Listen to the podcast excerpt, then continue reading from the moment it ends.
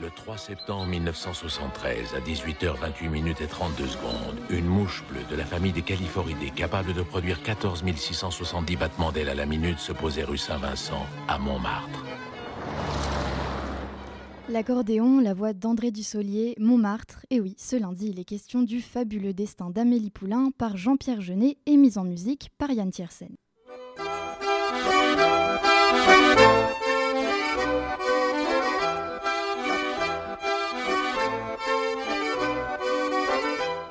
Moi, la bande originale d'Amélie Poulain, c'est Paris. C'est Montmartre, Abbesse, le Sacré-Cœur, les rues pavées, l'épicier du coin de la rue, le métro et les photomatons de la gare.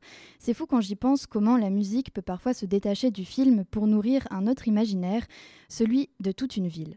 Parce que je ne suis pas parisienne et que lorsque je m'imagine Paris, c'est la valse de Yann Tiersen qui me fait m'y balader entre l'épicerie de Collignon, 24 rue des Trois Frères, et le café des Deux Moulins, en bifurquant évidemment par le canal Saint-Martin. L'accordéon de Yann Tiersen évoque le siècle passé, celui où l'on dansait la musette et la cabrette près de la terrasse d'une guinguette parisienne lors des soirées folkloriques.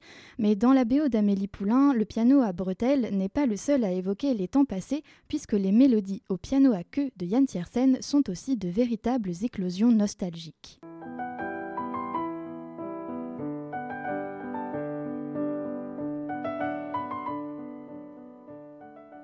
D'ailleurs, le passé et la nostalgie, c'est ce qui caractérise beaucoup des personnages d'Amélie Poulain. Le père d'Amélie, par exemple, ne s'est jamais vraiment remis de la mort subite de sa femme et s'est lancé dans la construction frénétique d'un mausolée miniature. La concierge, jouée par Yolande Moreau, Madeleine Wallace, pleure chaque jour son mari infidèle, mort depuis longtemps. Ou encore Amélie elle-même, qui s'intéresse étrangement à cette boîte en fer remplie des trésors d'un petit garçon qui avait caché ses souvenirs sous un des carreaux de sa salle de bain dans les années 50. Mais 40 ans plus tard, en voulant retrouver le propriétaire de cette boîte, Amélie ne s'intéresse pas seulement au passé. Elle veut surtout rendre les autres heureux. Elle qui connaît les petits plaisirs de la vie, les ricochets, briser la croûte d'une crème brûlée ou encore plonger sa main dans un sac de lentilles, Amélie se fait la justicière de ce monde parisien bien triste et enfermé. En parlant d'enfermement, l'homme aux eaux de verre vit en artiste ermite face au même tableau qu'il reproduit chaque année, le déjeuner des canotiers de Renoir. C'est un autre exemple d'un personnage qui n'ose pas vivre sa véritable vie. Tout le monde paraît pessimiste, Hippolito est un poète sans renommée, Georgette est toujours malade et Joseph est viscéralement jaloux. Amélie s'immisce alors dans leur vie telle une petite souris magicienne et méticuleusement tire les ficelles de leur émancipation. Savez-vous quel est le point commun entre tous ces personnages? C'est Amélie. Amélie Poulain. Et elle va changer leur vie. Dis-moi, papa, si tu retrouvais une chose de ton enfance à laquelle tu tenais comme un trésor, ça te rendrait comment?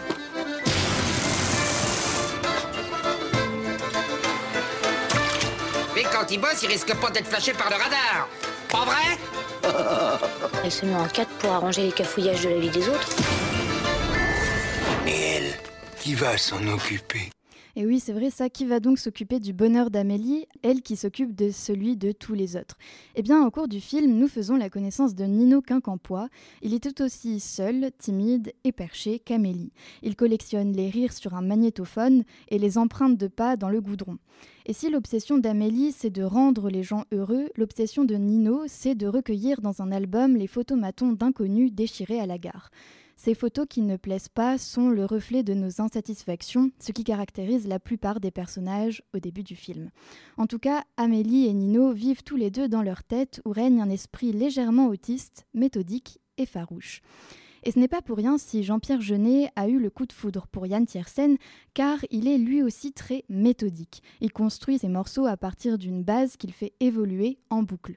Comme celui d'Amélie Poulain, l'imaginaire de Yann Tiersen est immense, à tel point que son style évolue du tout au tout et qu'aujourd'hui Yann Tiersen, eh bien, c'est ça.